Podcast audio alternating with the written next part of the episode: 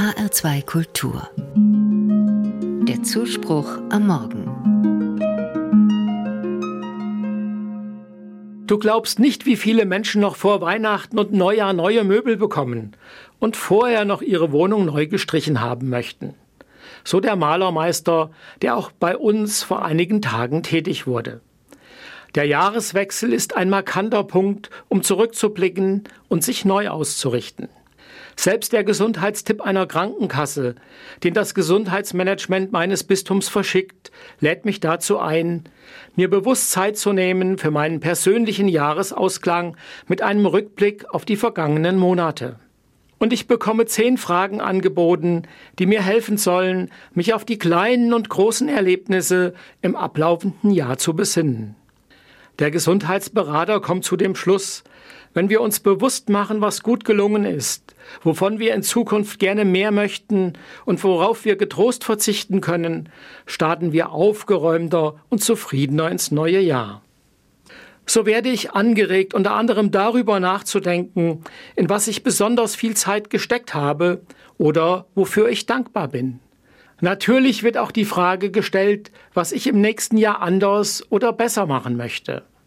Ereignisse wie ein runder Geburtstag, ein Jubiläum oder auch der Jahreswechsel sind Anlass, Rückschau zu halten und neue Vorsätze zu fassen oder, wie in unserem Fall, für Neuanschaffungen oder eine Neugestaltung des Umfelds.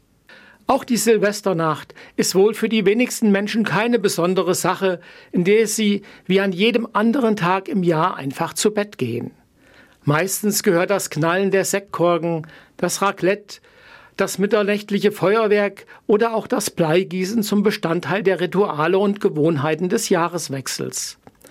Und in der Tat gehört für viele Menschen ein Resümee des vergangenen Jahres und ein Ausblick für das neue Jahr zu Silvester und Neujahr. Also denke ich bewusst nach und sammle die guten und schönen Ereignisse des vergangenen Jahres und versuche sie gedanklich in mein Fotoalbum zu kleben und mit in das neue Jahr zu nehmen. Die anderen, die schwierigen und unangenehmen Momente möchte ich loslassen. Ich kann sie nicht wie Steine wegwerfen, aber als Christ kann ich versuchen, sie Gott hinzulegen. Ich muss nicht alles selbst tragen. Ich darf die Lasten, die mich bedrücken, ihm abgeben. Diese tröstliche Zusage finde ich auch in der Bibel. Im Matthäusevangelium heißt es, Kommt alle zu mir, die ihr mühselig und beladen seid, ich will euch erquicken. Dieser Aufforderung komme ich gerne nach, so dass ich wieder Kraft erhalte und zuversichtlich dem neuen Jahr 2024 entgegengehe. In der Bibel erinnert uns Jesus auch daran, dass wir niemals allein sind, egal was die Zukunft, auch das neue Jahr bringt. Ich kann mich darauf verlassen, dass Jesus bei mir ist und mich durch jede Herausforderung begleitet. Diese Verheißung finde ich im letzten Satz des Matthäusevangeliums. Und siehe, ich bin mit euch alle Tage bis zum Ende der Welt. Das wünsche ich allen Menschen. In diesem Sinne, wie es in Fulda heißt, einen guten Beschluss und ein gesegnetes Jahr 2024.